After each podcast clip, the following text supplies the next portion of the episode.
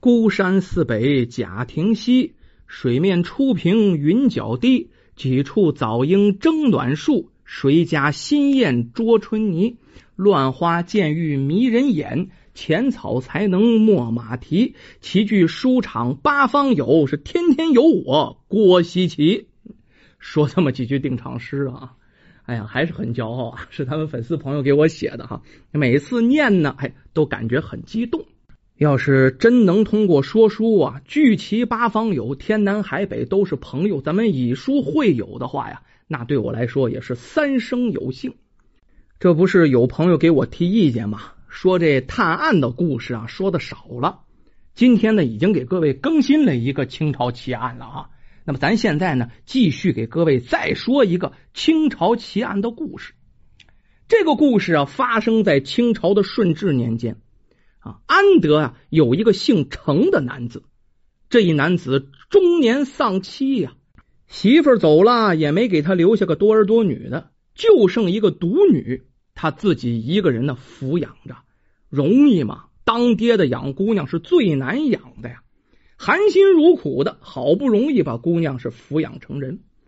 父女二人呢，靠着卖豆腐过日子啊。要说做豆腐啊，那真是苦啊。挣不了多少钱，哎，但是好在日子过得虽然清贫，哎，维持生计不成问题啊，不愁温饱。女儿渐渐长大了呀，哎，程老汉不忍心把女儿远嫁，于是呢，招了个上门女婿。这个上门女婿姓冯，叫冯六。自从跟程老汉的女儿巧姑结婚以后啊，每天都挑着担子去卖豆腐。咱们俗话有云。人无完人，金无足赤。冯六哪哪都好，就是嗜酒如命，太爱喝酒了。而且呢，酒品不太好。咱们说酒品看人品不是吗？他只要在外边喝酒了，回家一定是耍酒疯。这给程老汉那气的呀！啊，你说怎么着？没少骂他，也没少打他，可是没什么用，总也啊戒不了这酒，哪怕少喝点都不行。就有这么一天，冯六是整整一天一夜都没回家呀。巧姑跟他爹程老汉有点担心了，出什么事儿怎么办呢？这喝多了栽到道边沟里，这可怎么着啊？四处这找啊，两个人整整又找了一天，也没看见这冯六的影子。啊，这能不通知冯六的父亲吗？啊，这冯六父亲听说自己儿子无缘无故失踪了，感到非常意外，心里啊就不往好处想了。他怀疑程老汉父女二人合谋杀害了儿子，于是就把两个人告上了县衙。当时县令姓王啊，王县令就接到这案子了，人命关天，立刻是开堂审案。巧姑一介女流啊，胆儿非常的小，这一看这公堂跟森罗宝殿一样，这王县令端坐在大堂之上，这心里啊就惴惴不安，就开始哆嗦了。经过一番审讯，这县令啊觉得这程家妇女没有杀人动机呀，空口无凭啊，也没有证据。关键问题是没见到这冯六的尸体呀，根本无法给这父女二人定罪啊。于是就查吧，让差役一连查了半个月，这案件也没有任何的进展啊。可是有这么一天，这半个月之后有一天啊，一个村民呢在井里打水，这打来打去，哎。捞上了一具男尸，给这村民吓得呀，啊，桶都不要了，赶紧跑到县衙去报案。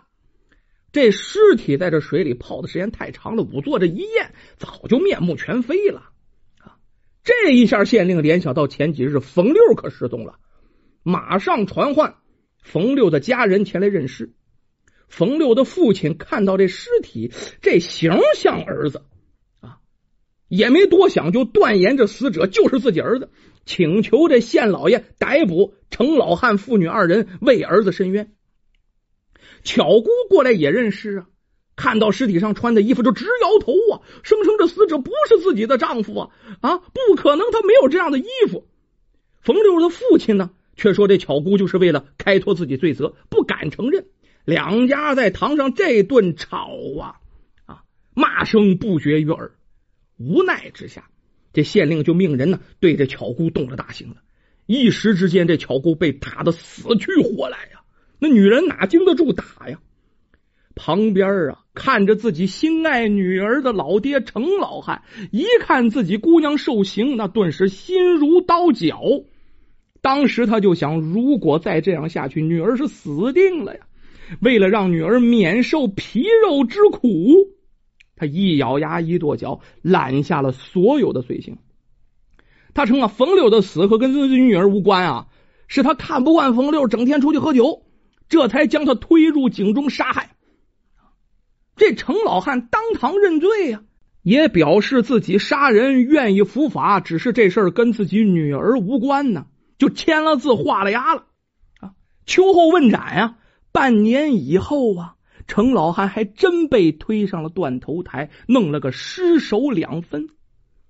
巧姑就在人群中啊，哭的呀，啊，死去活来，眼睁睁的看着自己父亲被开刀问斩，心灰意冷，悲愤之下就在刑场上啊，拿脑袋找柱子，啪，撞了一个万朵桃花开，也死在刑场之上。人群当中啊，有个人啊，是这程老汉的邻居，姓吴啊，叫吴江。跟这程家一直关系很好啊。这个人不错，他不忍心呐，看着这父女二人暴尸街头啊，于是叫上几个心地比较善良的热心邻居，把这父女二人的尸首装殓起来，好好埋葬了。这也算入土为安了。虽然这程老汉死了，但是他这邻居吴江始终不认为这老头能杀自己女婿，不可能。没说嘛，人品素常啊。在他眼里，这程老汉为人和善，多淳朴、多善良的人呢？怎么会干出杀人这事儿啊？而且喝点酒也不至于就让他去杀人呢？啊，就是女婿愿喝点酒，他也不能把这女婿给杀了，打一顿到头了呀，说不过去。可是他又没有别的证据，这事儿啊，只能是暗暗记在他的心里。两年后啊，当地也不得过，这吴江去京城去打工去了。在一家茶馆做起了伙计。有这么一天下午啊，店掌柜的让吴江出去买点东西。正当这吴江走在街上的时候啊，无意当中看到一个熟悉的身影，把他吓一跳。这不是旁人，这不这不这不这不冯六吗？啊！再三确认，果然是冯六啊。出于好奇，也出于对当时案件的不公的这个心理，判的不公，觉得这程老汉死的太冤枉。一路就尾随，跟这冯六啊，来到了一座宅院前啊。透过门缝向里一看，里面有个女子跟这冯六说说笑笑，两个人这关系呀，一定是不一般的。看到这里呀，这吴江觉得程老汉父女死的太冤枉了。晚上啊，躺在床上辗转反侧呀，啊，咕噜来咕噜去，怎么都睡不着。最后考虑再三。决定为他们父女二人伸冤呢。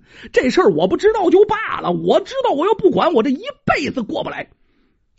啊，咱说是个小人物，就是个店小二，可是是一位正义之士。在这正义的驱使之下呀，吴江辞了工作，踏上了回乡之路。这时候啊，哎，知县大老爷换人了，新任知县刚到任不久，姓刘啊，叫刘德忠，这就接到报案了。听了这吴江说了前因后果之后啊，刘大人不敢怠慢呐，命令差役啊，赶快啊带人跟这吴江前去京城抓捕这冯六。往返需要十日啊，前后啊用了七天时间，这冯六就被押回了安德。回了安德以后的冯六才知道，原来的媳妇巧姑还有程老汉因他而死。哎呀，眼泪下来了。心里充满了愧疚，他自知啊罪孽深重，难逃一死啊，就把当年的事情的全过程全部交代了。当时啊，事发那天晚上，冯六跟朋友在外边酒馆喝酒，邻桌有个富商点了一桌子好酒好菜，而且光打赏的钱都以两银子计出手，极其阔绰，一看就是个有钱人。听口音说话不像本地人呢，啊，咱怎么说啊？清酒红人面，财帛动人心呢。这人不对他露了白了。而冯六这时候借点酒劲儿，顿起歹意，心想：成天喝酒看人脸色哈，我就不如来把大的。这以后啊，哎，我有钱了，我想怎么喝怎么喝。这富商吃喝已毕，走出酒楼，这冯六自己就暗自跟随，来到了一个僻静之处。冯六一看有机可乘啊，举起一块大石头，对着富商的后脑勺啪就砸过去了。这富商“刚”的一声就倒在地上。这冯六上前一探鼻息，哎呀呀呀呀，就抖了手。没想到，没想到啊，自己出手太重了，怎么给他打死了啊？原来冯六就是想给打昏了，把财物一抢就拉倒了。没想到这一下出了人命。他赶紧在身上摸索银票啊。把银票摸索好了，准备离开。这转眼一看，哎呀，怎么那么巧？旁边一口深井，为了毁尸灭迹，他就把这尸体啊扔到了井中。冯六拿着银票，第一时间是回家的。可在家门口溜达了半天，觉得这事儿不妥啊，早晚得被人知道啊。越想越害怕，到最后啊，怎么都没敢进这家门。他后悔自己失手杀了人呢，这惹上人命案了呀！他定下心来，再三思考，想来想去，觉得呀，嗨，最好的还是三十六计，走为上计。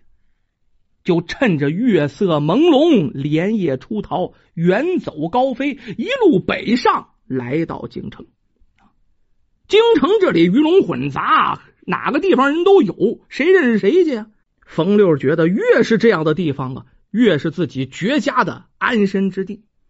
回来一查点，那银票的数目可都不小啊！他一夜之间陡然而富，手里有的是钱，拿点钱在京城买了个房子，又娶了一个漂亮的媳妇，就准备在这个地方长期定居下来。哪知道好日子刚刚过了两年呢，没想到东窗事发，就被差役啊押回安德了。新任县令刘德忠感到这案情太重大了，于是就上报给了知府。朝廷派人核查此事以后啊，上一任的王县令因为这案件督办不力，被朝廷革职查办。你以为你走了就完事了啊？不行，上哪儿都给你追回来，不用你了。你也太糊涂了。冯六啊，杀人劫财，被判处了死刑啊。这一起劫财杀人的命案，一共害了四条人命啊，也是让人唏嘘。案件真相大白，处理结束之后啊，细心的刘县令没有忘记一个人，就是那个店小二吴江。别看是个小人物，别看是个店小二，对自己毫无关系的一件事啊，却能抛下自己的生计为邻居伸冤。这样的人，这样的品行太难得了。刘县令啊，行文上报，申请表彰，经过上峰同意，从库银当中拨银一百两，赏给了吴江。刘县令啊，又在衙门当中给吴江寻了一差事，让他也不用流落他乡了，把吴江的事迹写成榜文，在全县加以褒奖。